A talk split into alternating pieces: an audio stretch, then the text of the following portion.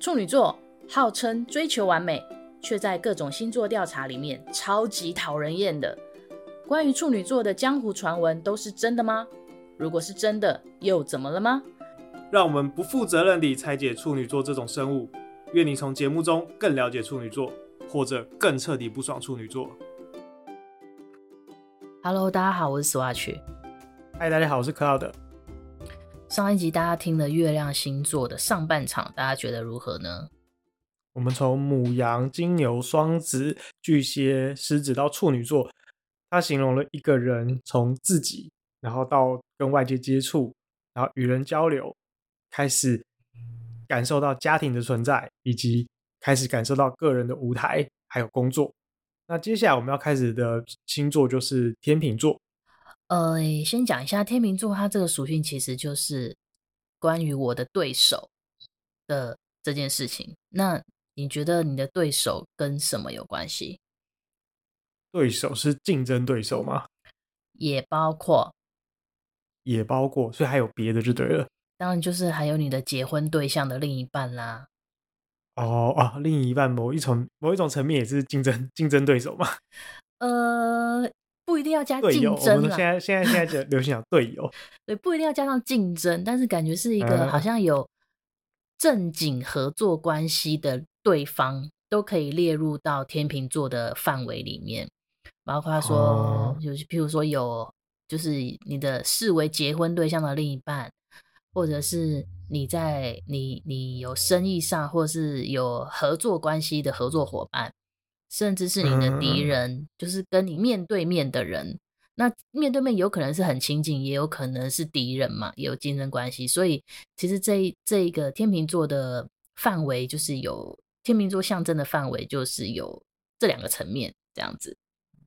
但他应该指的不是像同事那样子，他是更在于就是一对一的单一的个体。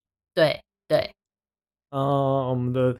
哦，单一的个，所以天秤，因为天秤的两个秤的这种感觉嘛，有一点哦，就是有有有一点点那种感觉，因为天平是非常注重人和我之间的关系的人，所以呢，哦、天秤座才会被人家说特别重视人际关系，因为他永远都要衡量我眼前的这个人的感受是什么，我和他的相处状况是什么，我们的原则。哦、所以这样子，月亮在天平的处女座会是什么样子？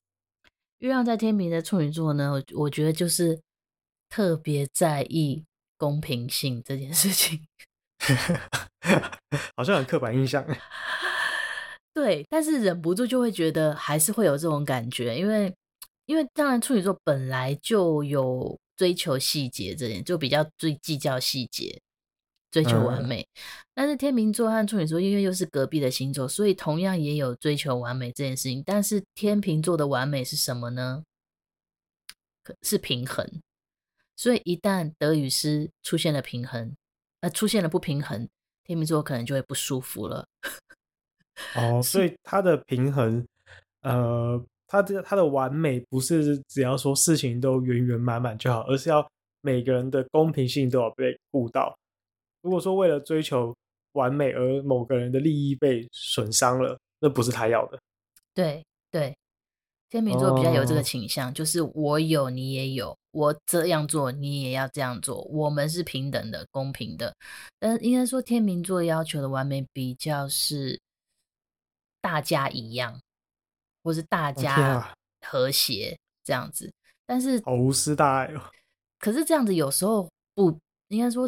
客观的客观的平等不等于是绝对的平等。嗯，这那那这这讲到这个又又牵扯到就比较复杂的状况。但是总之，我想表达的事情是，天秤座其实是非常讲究公平的，两边要两边要公平，得失要平衡，或是你和我的相处要平衡这件事情。因为譬如说，像我有朋友，他就非常计较说，诶，我节日的时候就会想到你。所以你节日的时候也应该要想到我啊，就是类似这种哦。我这样子想，天秤座吗？对，我这样做，你也应该要这样做。他觉得这样才是公平的。你这样感觉是很很会记仇的人呢。不小心啦。那如果他是一个天平，然后加天蝎的组合的话，那多可怕啊！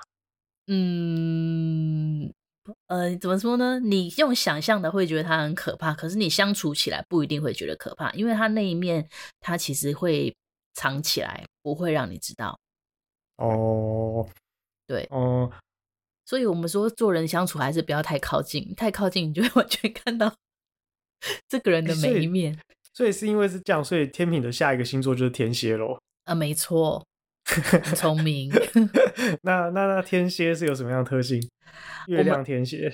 我，我们先说天蝎的领域好了，天蝎的领域比较复杂，但是原则上天蝎想天蝎代表的领域比较是不能说的秘密的那一块。你感觉比较暗黑面啊，比较暗黑面，或是你你你。你不觉得你分享就是你没有办法光明正大的分享的那一块？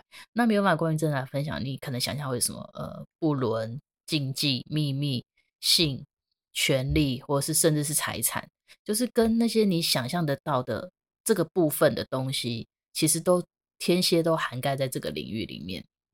哦，对，所以天蝎本来就是一个比较复杂的星座，但是它都象征是我们深藏起来的某个东西。对，所以所以像月亮天蝎的处女座呢，你就知道，因为处女座本来就是，当然处女座算是光明正大啦，然后他他是，但是只是非常非常讲究 细节这样，但是月亮天蝎，因为他的内心又很深沉，然后可能情绪感受也非常强烈，所以他算是一个嗯最有神秘感的处女座吧，我只能这么说。但是我只能觉得说，月亮天蝎的处女座们，你们真的是辛苦了。我感觉你们很辛苦，因为月亮天蝎就是他的情绪不外露。因为譬如说，月亮巨蟹的处女座，他的情绪是外露的，因为巨蟹座的情绪是大家感受得到的。嗯，但是月亮天蝎的处女座呢，他的情绪是他有，可是他藏得非常非常深，他自己在那边。苦来苦去的，可是别人是完全看不出来，别人只是觉得说，哎，这个人神神秘秘的，不动声色。可是，一旦他爆发出来的时候，非常的激烈，所以大家可能会还会觉得说，这个人有点可怕。对，这样子，我的上升是天蝎，代表我有很多不能说的黑暗面嘛？别人觉得你有不能说的黑暗面。哦，因为上升，我觉得我的疏离感就是比较重啊。什么什么感？疏离感就是两个有距离感很重。哦、对。对，然后我觉得处女座本来就已经带有这样子的个性，我一直觉得是我处女座的个性使然，但其实还有一个部分是来自于天蝎座。对，因为天蝎是你的第一，大家对你的第一印象嘛，或者是你不知不觉你展展现出来的第一印象，你没有意识，可是你展现出来的那样的第一印象，所以大家很容易看到，你会觉得说，哦、嗯，这个人好像内心有很多秘密，深藏不露，或是他不知道在。不是，如果他用比较坏心眼的想法看你的话，觉得说你在打什么坏主意，那大家会觉得我有很多黑暗面就对了。对啊，说不定你真的有啊，要不要不要讲一下？但我觉得的确就是因为这样个性，所以我其实不是很喜欢在大家面前去分享剖析我自己的内心，我觉得会防御心很重。你是说因为大家，所以你这样，还是说你本来就会这样？我本来就是这样，我本来就不是一个很喜欢剖析我自己内心给别人知道的的人。嗯嗯嗯，天蝎也，其实可能来自于天蝎的上升，这样。对对对，因为那东西，嗯、那个东西有时候也是你自己有感觉，可是你也说不清道不明，你你也没有办法好好具体的说出来，所以就。说出来也很觉得很奇怪，因为例如说好了，例如说，呃，它其实有一个最明显的含义，不伦的或者是禁忌。那譬如说像性这个主题，性这个主题在我们的社会文化里面，其实它还是是属于一个很私人的，不太会公开谈论的事情。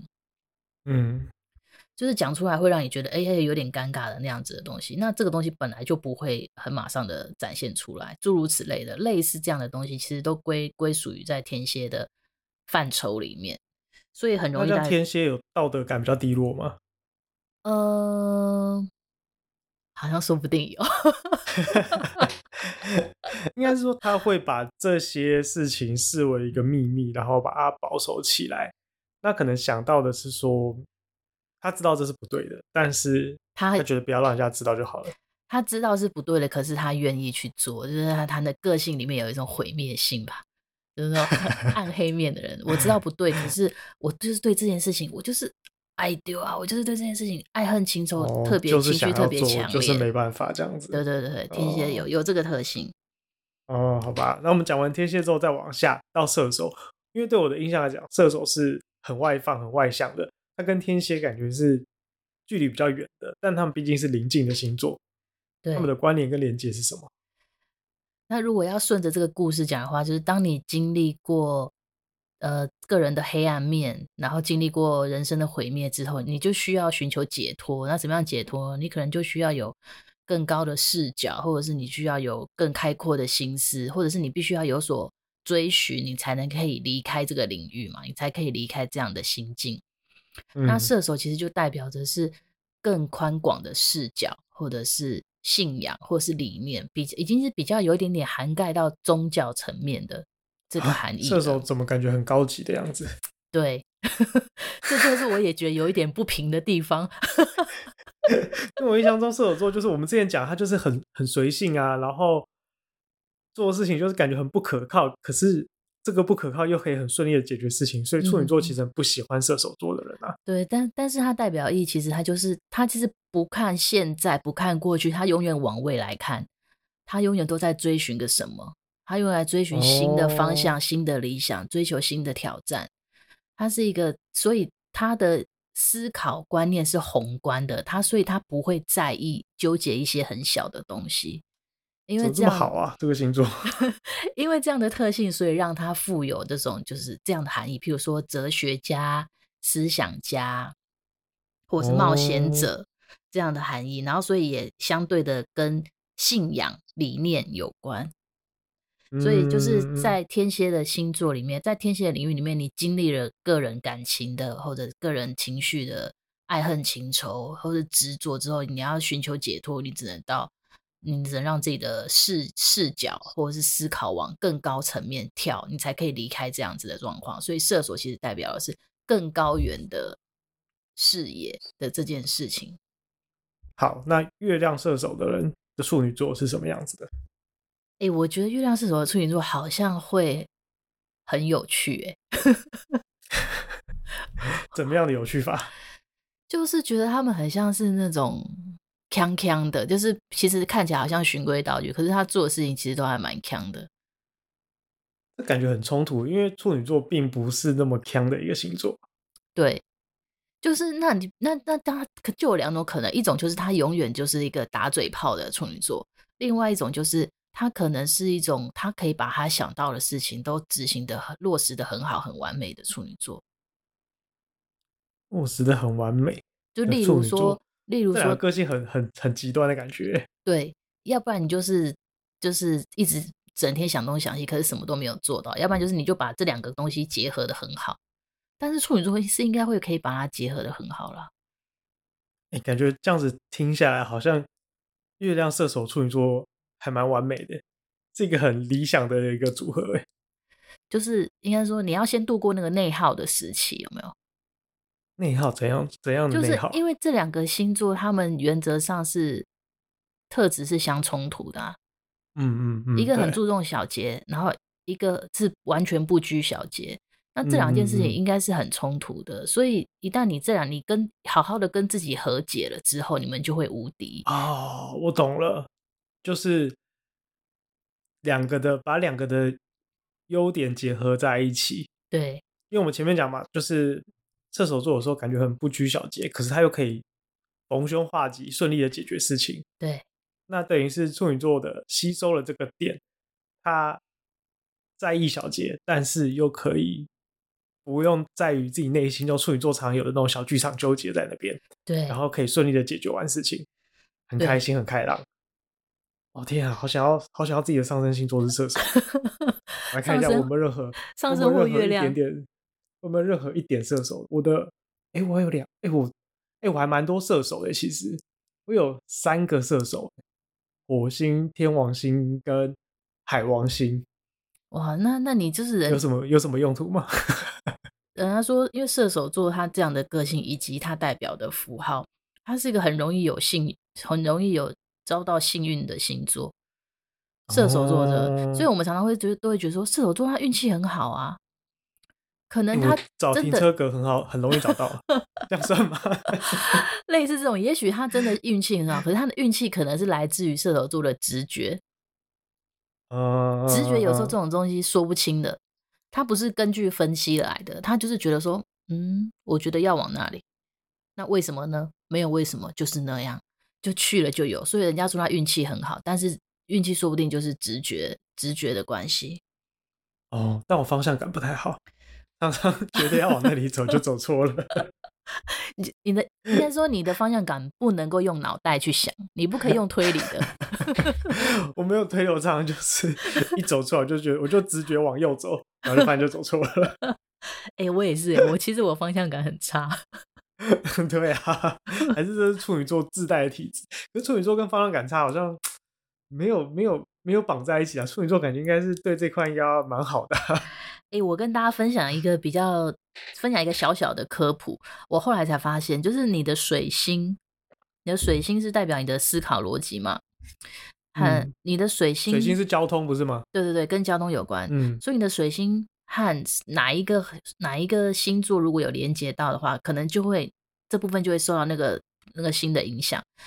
因为呢，我看了我自己的星盘，我是水海合，就是我的水星和海王星是合相的。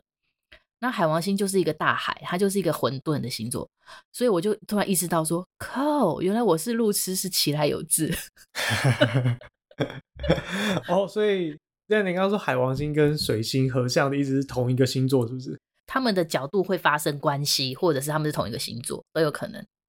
对啊，这个太难了，以后有早一集再来讲这件事情。可以，可以，可以，反正就大概讲一下，就是你的水星和什么星座有关联。有角度有关联，可能就会被它影响。然后路痴有可能是你的水海水星和海王星合相，大家注意了。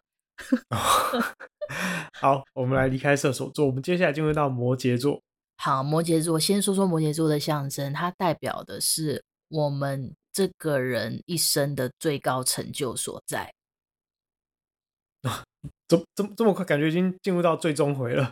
还没，还没，还没有到那个。最最最终回，哦、这个是只是倒数第三终回而已。人生的最高成就包含了各种层面嘛，事业、家庭等等的。比较偏向事业，或者是你在你的社会地位，它比较象征成功，哦、然后比较象征社会地位、事业和个人形象。嗯、所以你会发现，摩羯座重的人，他们非常在意自己的社会地位，非常在意自己的形象，甚至也都是工作狂。应该说，对自己的事业其实非常有企图心，因为他想要爬到最高地位，我他想要爬到这个人类社会的那个那个什么金三角哦，金字塔的最底层顶端。对，摩羯其实有这样子的特性，哦、但是呢，他又是务实的，所以他其实是从一刚开始他就很想要立志要。往顶端爬，所以他就一直不断不断努力，一直走走走走走，一直往上的走，然后最终达到了一个人生成就，然后形象良好的一个事业成功这样子。摩羯一直有这样的的的象征意义，所以举例来讲，跟工作有关的宫位，像处女座，它是象征工作，可是他的工作是属于我们日复一日每天日常生活的工作，可是摩羯你就可以。把它延伸成想成，它象征我们的事业。嗯，就是事业是有有所突破的，呃，是挑战的。它跟我们刚刚谈的日复日 routine 的工作是不一样的。对，甚至这个事业可能是代表你自己的，例如哦，不是那份工作，而是整个人生的经营规划。就譬如说，我说哦，Cloud，你你你可能，我我我想到你的时候，我可能想到说，哦，你就是一个广告人。广告人精英，就是它象征的你在某个程某种程度的成就，然后是代表你事业上的地位的、嗯、这样子。哦，好，所以呃，月亮有在摩羯的处女座，相对就是很认真。然后我们刚刚讲，他可以把日常工作做得很好，但是又可以在这之中去突破经营自己的事业。对，就是相对来说，我觉得他是一个最最最。什么最认真想往上爬、最有野心的处女座，只是不小心会觉得说，可能也平常也蛮严肃无聊的，因为摩羯和处女就是都是偏无聊的星座。偏踏实啊，偏踏实。我想到是那个那种前一阵子很流行那种很自律的人，嗯的那种感觉，嗯、就是可以每天每天都做着一样的事情，一样的时间起床，早上起来就要固定可能做瑜伽、慢跑，然后在规定的时间点做规定的事情，然后一直维持下去，然后日复一日，但终终究是为了成就他的某一个很远大的目标。真的，哦、我认识的。有摩羯座的倾向的人，不管是摩羯座也好，或者是摩羯座倾向重的人，后来跟他们聊天以后，都发现有这样的特性：他们可以某一件事情，如果那件事情他很明确知道对自己好，他可以每天做，真的每天，然后做很久很久，做到那件做到终于达成了他的目标了，他才会罢休。关于这一点，我是非常非常的佩服的。因为我现在只有投射到我一个摩羯座的朋友，嗯，然后他就是不能说工作狂，但他就是一个可以无时无刻在随时随地都进入工作状况，嗯，那就是比如说大家出去玩吃饭，他会电脑随身带在身边，一样跟你吃吃喝喝，但突然遇到工作的时候，他立刻拿出电脑，然后大家在没有玩啊，吃饭很开心的时候，他在旁边工作，嗯，然后工作完完之后收起来继续跟你玩，或者是大家出去玩的时候，可能。出去旅行，共有三天两夜的，然后白天大家一直玩，然后晚上喝酒酒吧什么的，回到饭店大家累翻，准备睡觉。他这时候拿出电脑开始工作，因为白天都在玩，所以他他要把工作留到晚上，然后把它做完。我说你觉得还蛮厉害的，因为通常我们可能就是会有这样子的计划，会有这样的想法，就是好晚上来做。可是当真的到晚上的时候，就睡着了，睡翻了。但他可以晚上拿出来工作。对，我认识的好几个摩羯座都有这样的倾向，你会发觉他虽然这时候在跟你哈拉，可是他随时随地好像又都可以进入工作模式，然后甚至是有一个、嗯、有一个摩羯座的人，我蛮佩服他，因为他还是创作人，然后他说他其实每一天都会练习，可是每一天都会练习，其实并不是一件很容易的事情，嗯、可是他真的每一天都会，就算是小小的。一二十分钟，他也一定会，所以我觉得哇，这个真的是让我很佩服。嗯嗯嗯，的确是。所以摩羯座是一个非常有纪律的一个星座。摩羯在呃，月亮在摩羯的处女座，对，应该是最有机会成功的人。最有机会成功，所以我写，我在这边我也想要征求月亮摩羯的处女座，可以跟你当好朋友吗？希望你成功的时候不要忘了我们哦。好，你刚刚讲摩羯座是到那个人生的高最高成就的高峰，那再来水瓶座要怎么办？已经到了最高成就，怎么超越它？这就更有趣了。水瓶座它就是就是一个人道主义的星座嘛，所以我们当我们的事业完成了最高峰以后，嗯、我们开始干嘛？我们开始关心社会，嗯，关心社会，关心呃不同的族群的角落，一个是我们开始关心群众。关心别人更多的人在干嘛，而不仅仅是跟自己的利益有关的领域了。哇，那比射手还要更大爱。对，射手比较像是一个理念，他还是比较飘，他还是一个理念，一个冲动，一个热情。但是水瓶，他在看来是自己自己的理念、自己的理想、自己的信仰。对，但水瓶看的是。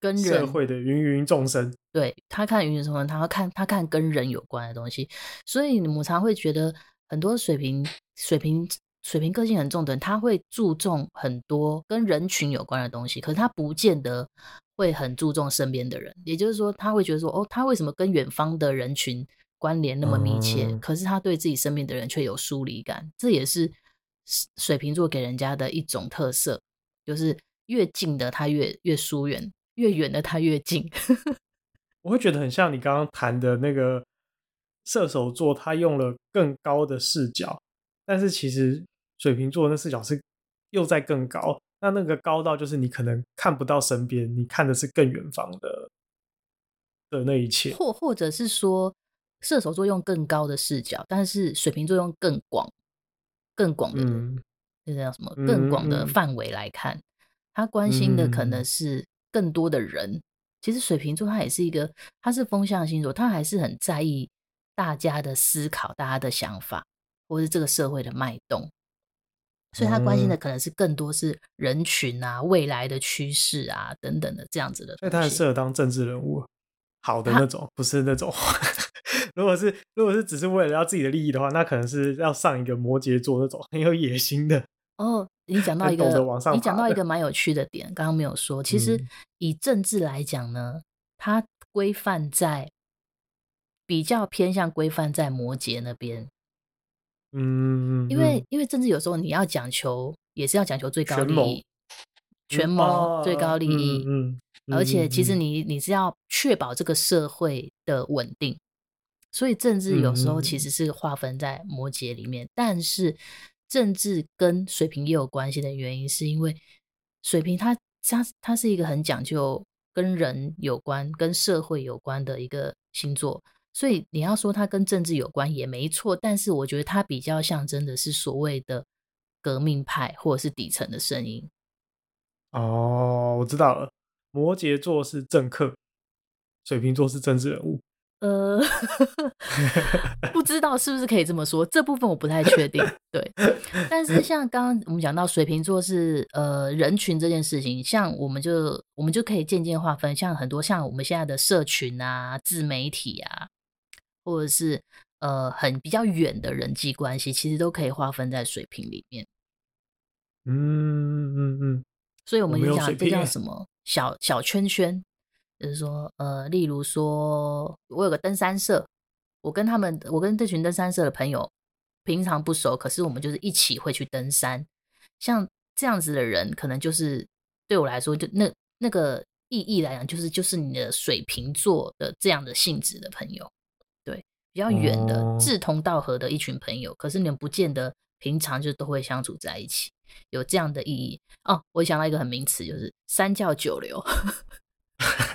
你认识到很多不同的三教九流这样子的朋友，都可以用水瓶座这个意义去解释它，这样子。啊，可是我的我的星座里面没有水瓶座，你有吗？那你的第十一宫有吗？第十一宫没有啊。嗯，也没有。哦，那可能我就是一个都没有，我一个水瓶座都没有。那就是，如果你的你没有水瓶座，你也没有第十一宫，你第十一宫也没有任何星，可能你真的比较……现在我第十一宫，你说我第十一宫有没有星座？我第十一宫是处女座，那有星吗？金星。哦，其实第十一宫有有星，也代表说你在水瓶座这个领域是不是你的重点？所以如果你的第十一宫有金星的话，表示其实你会也还蛮重视、蛮在意。人那个社群这件事，蛮在意人际网络这件事情。哦哦，你刚刚讲是在意，不是善于经营之类的。也可以说善于经营啊，因为你的是。哦、我刚刚在想说，万一我们两个都没有水瓶座的话，那我们还要继续这个 podcast 不用担心，不用担心，因为我本身我有两颗星在在、哦、在十一宫。想说，万一又不太擅长经营，难怪我们一直做不起来。哎、欸，话说回来，其实你这样讲的话，我其实我们经营这个 podcast，其实也是跟水瓶座人能量有关的，因为我们等于是在跟不熟的人讲话，我们在跟不熟不熟的人有所联系。我在跟你，我只有跟你讲话一样。哦，是啊。啊，就是我觉得这也是一种想要分享、想要聊天、想要。想要做这些事情的感觉啊，所以的确你有两颗，我有一颗，好，可以，可以。我们话说回来，我们刚刚离题了。那月亮在水瓶的处女座，你怎么看？月亮在水瓶的处女座，我觉得他就是会有点矛盾嘛，就是他又很想要处女座是很脚踏实地的，但是他又想要看得很远，嗯、就是。我觉得看当你要看的细的时候，你就很难看得远，嗯，所以他就会 有点冲突，不知道该怎么处理这样子的感觉。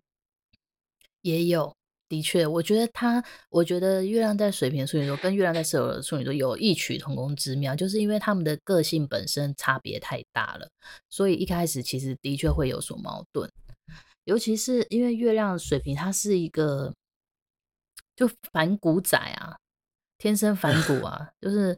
你越大家越想要做的事情，我越不想要做。嗯嗯嗯，然后越远的东西他越关心。但是处女座明明就是一个很注重眼前的事情的人，所以他一开始一定会觉得，哎，好烦，什么都不想做，或者是他整个人是很抽离的。他在做这件事情的时候，其实很抽离。可是你要说另外一个想法，反而是他很客观，他整个人都凉凉的。整个都凉凉的在做事情，我说哦，好，好像也没有，不是不，这叫什么佛性，佛系，佛系经营，佛系，嗯，不以物悲，然后说不以什么喜，不 以不以物喜，不以己悲，对对对，不以物喜，不以己悲，他就是完全佛性的在看待任何事情，说不定这样也蛮好的啦，会不会？可是我觉得处女座本身就蛮有抽离感的啊。因为理性啊，所以可以达到不以物喜，不以己悲这样子的感觉。嗯、呃，我觉得那个那个感觉跟水瓶又有点不一样，因为处女座他是好像是用理性在告诉自己说，哦，事情是这样运作的。但是水瓶座有一种，我一开始就没有要跟你投入啊，我就是在旁边旁观看着这样而已。他没有压抑，处女座应该是。有一点被从小教育着说，你要更客观，客观才是好的，嗯，所以他就会学着这么做。那、嗯、水瓶座就是天生自带这个客观属性，对，不执着，哦，对，看到别人、哦、看到别人执着成这样，还会觉得说，哎呀，好奇怪、哦，为什么要这样？嗯、这样不是很轻松吗？哦，可是看到别人不不不理睬的事情，他就觉得说，你们为什么不理他？这样他好可怜。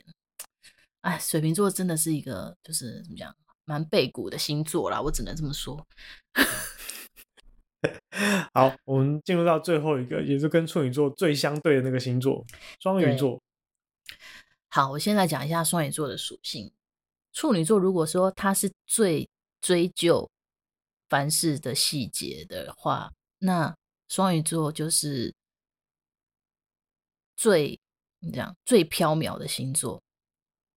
最不在意细节的星座，他也没有不在意细节，他在意，他看得到细节，但是他选择包容。哦，所以你会觉得说他不在意吗？好像觉得哦，他 care，他不在意，没有没有，他不是不，他不是，他不是不知道，他知道，而他选择包容。对，所以相对我可以说他看的就是，好像比水瓶座更广一点吗？你就刚刚讲他水瓶座看的是，比如说，呃，更高更广，但那个广是某一个角度看过去的，而双鱼座看的是整个世界的感受，他是他不用看的，他是用感受的。对，因为双鱼座它本身就是一个怎么样，呃，感受性很强的星座，那象征意义就是其实它可以感受到任何这个世界有形无形的东西，也就是说，它就是属于一个沉浸式体验的，在 感觉这个世界。他是要去通灵吗？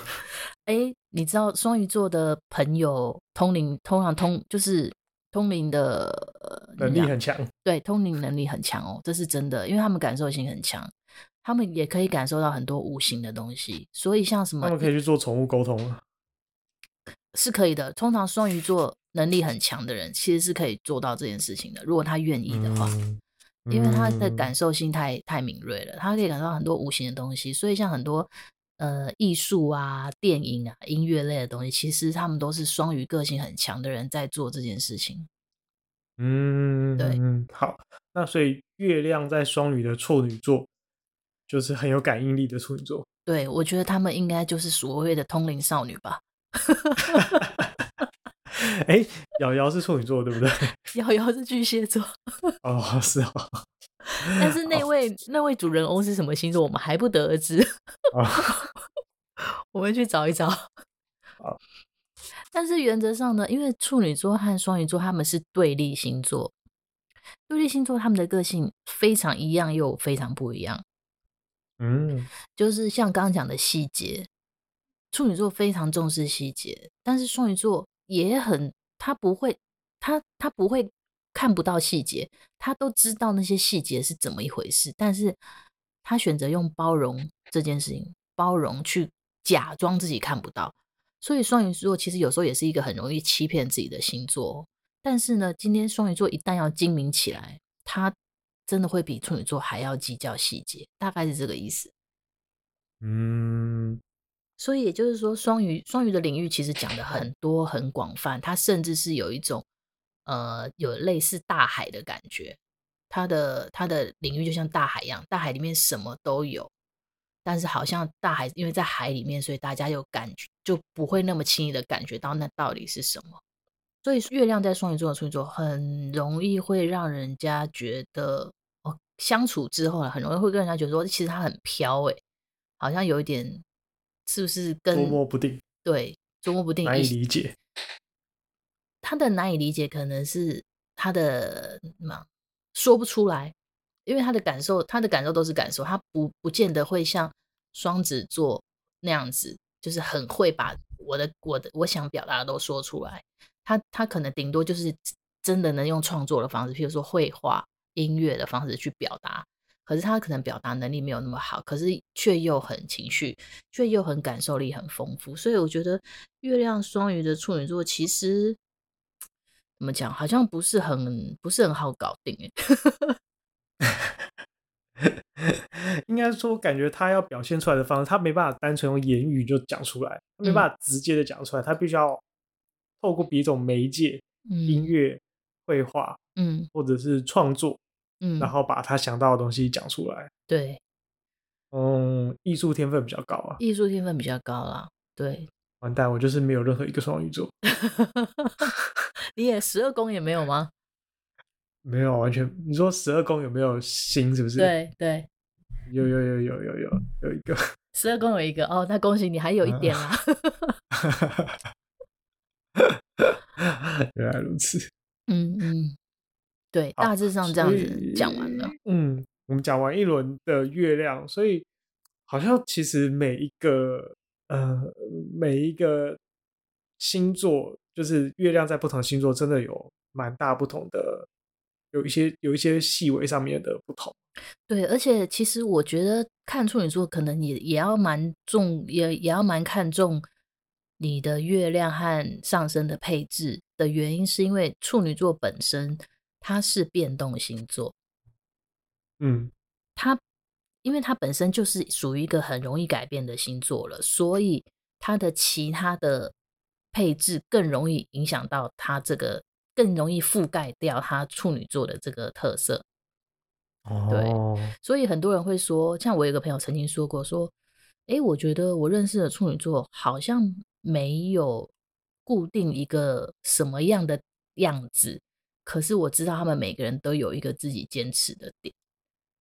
我觉得他讲的蛮对的，嗯，因为处女座，因为他是变动星座，所以当他他只要是不同的月亮或不同的上升，就会影响到他展现出来的样子。我觉得是没有错的。嗯，但大家都很喜欢去。看到处女座很喜欢猜你是不是处女座，你是不是处女座？好像处女座都有个很典型的样貌在那里。可是他们有很常猜到对吗？就是就是大家提到处女座，感觉是会有一个很刻板的一些印象。对啊，可是他毛求疵、龟毛、洁癖。可是大家有猜对吗？我的意思是，大家会不会大家猜对的都是月亮是处女的处女座？哦，哎，我们之后可以可不可以找一集是？他不是处女座，但他是月亮处女座，月亮在处女座的某某星座，嗯，好像会蛮有趣的。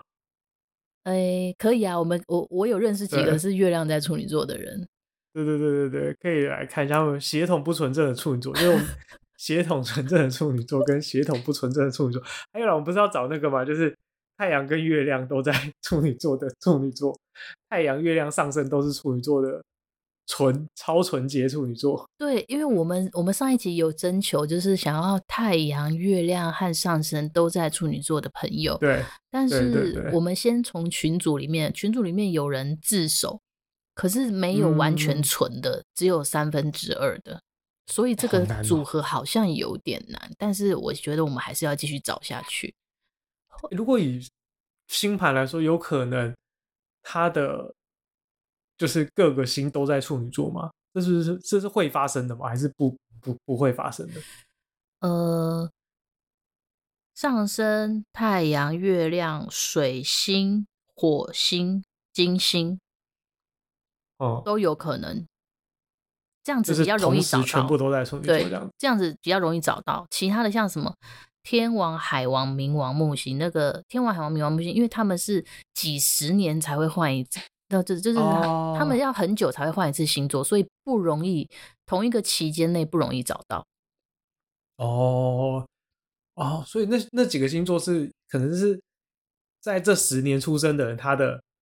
他的上升，他的那个星都在，大家都是一样的。对，例如天王星，好，嗯、天王星，呃，你譬如说你的天王星是在你，你我是射手，你的天王星在是是射手，可是，在你前后大概七年左右的时间的那一群人那一辈的人都在射手，天王星都在射手，对，大概这个概念，蛮、哦、有趣的，这很像那种，呃，我们在做那种人口统计的时候会讲说，像日本有所谓的团块世代，对，或者说所谓战后婴儿潮，对。好像可以用这种方式来分析，说这一代的人，因为他的天王星都在射手，所以呈现了某种什么样的特质？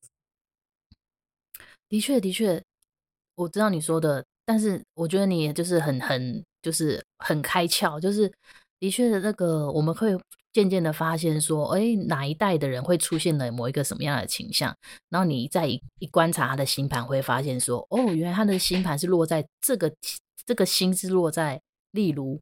例如落在水瓶，所以这这所以这个年代的人，大家都很怎么讲，都很疏离，或者大家都是都很锵，都很怪之类的，或者他们他们都很就是注重，很很很喜欢玩社群，但是比较少接近实体生活的，类似这一种，的确会不知不觉会呈现出这样的倾向，这些是观察得到的。我以后用这个方式来写案子。在我们在做消费者描述的时候，说他可能是在哪个时代，所以他的什么什么心应该是落在哪里。我有说过一件事吗？就是我大学的时候修那个，呃，因为我是文学院嘛，然后我们修一个有一堂课是类似呃文学史吧，然后就要分析某个作者，嗯，他的他的文本啊什么之类的。然后呃，因为我是修外系的课，所以就分组报告的时候就。通常外系的人就只能跟外系的人一起分组，嗯，然后都就分到一个，当时乍看我觉得有点奇怪，他就是那种好像已经修重修了很多次的学长，就是是年纪比我大很多的学长，然后看起来会怪怪的这样子，然后就跟他分到同一组，那我们就分组报告嘛，因为我们可能那个题目是有三个不同的作家，我们、嗯、呃三个作家，那那呃不，我们分到就是那要分析那一个作家，但是我我会看他的，比如说看某几本书，每个人分到的工作不一样，嗯。然后我们原本想就各自各各做各的，然后因为不熟，所以事前也没有套过到底他要讲什么。嗯，就他到当天报告的时候，他给我用他的，他用六脉神算来分析这个作者为什么他的文他的文章会写出这样子的东西。然后就是六脉神算就是类似，反正就类似紫微斗数那种东西。他用工具，他用古那个中国的工具。对，然后我那时候傻眼，我想说。这这这这是怎样？就是我们都很认真在做报告，就你用这个来做，嗯，可是呢，就是超受欢迎的。然后上分析完之后，下课每个同学就问他说：“那你可以帮我算一下吗？你可以帮我算一下我怎么样？我怎么样？怎么样？”因为我觉得他分析的还是蛮有模有样，就会讲说，因为他的什么什么也是类似什么功在哪里，所以这个人的个性比较会怎样怎样怎样。那这件事情呢，造就他现在写出的文章有什么带有什么样的感觉，什么什么的，嗯。那时候觉得说，感觉很扯，很很怪力乱神那种感觉吧。但是我觉得今天听完这样之后，觉得它不失为一种有趣的分析方式。对，它其实，对，如果要以这个逻辑来讲，就是说这些星体，它的确是有能量的，它会影响到这一刻的这一刻出生的人。对，所以它影响到这一刻出生的人，他不知不觉。就带着这样的能量去做那些事情，然后就会产生出哪些个性和行为。这个就是有一点是，你要是也不知道是鸡生蛋还是蛋生鸡，但是就是好像有这样的影响。对，这个呃，占星的理论是这样。但是然后呢，如果用统计学的角度来看，很多人就会觉得说，哦，如果我不先我不知道这些人是这样，可是用统计学事后统计的角度来看，又会发现说这些人出现这样的倾向。所以它其实是，我觉得是，其实人，如果你相信能量场这件事情的话，其实你不知不觉一定都会被能量场影响着，除非，除非你今天就是已经顿悟了，你大彻大悟，你完全 跳脱个人的那个个人被设定的一些一些什么，或是个人被影响的一些状态，你完全超脱，然后完全就活出自己的人生。如果你是这样的话，我就呃尊尊称你为一声大师。刚刚听起来像是刚刚提到的水瓶座那样子的感觉。对，对你超脱了。超脱哦，可能是更是双鱼哦，因为双鱼也有那种超脱、超脱精神界的超脱这样子。哦，好了，后面两个星座都很有这种超脱的特质。对对，好啦，今天这期节目就到这边，我觉得蛮有趣的，对，透过月亮然后去分析各个不同的处女座。我们接下来也许还可以做做看不同的星座落在不同的星的处女座是什么样子。对，而且我觉得好像要找就是就是要找。那叫对照组、实验组和对照组，要好好的对照一下。好，希望有这么一天。好好好，今天到这里哦。好的，拜拜。拜拜。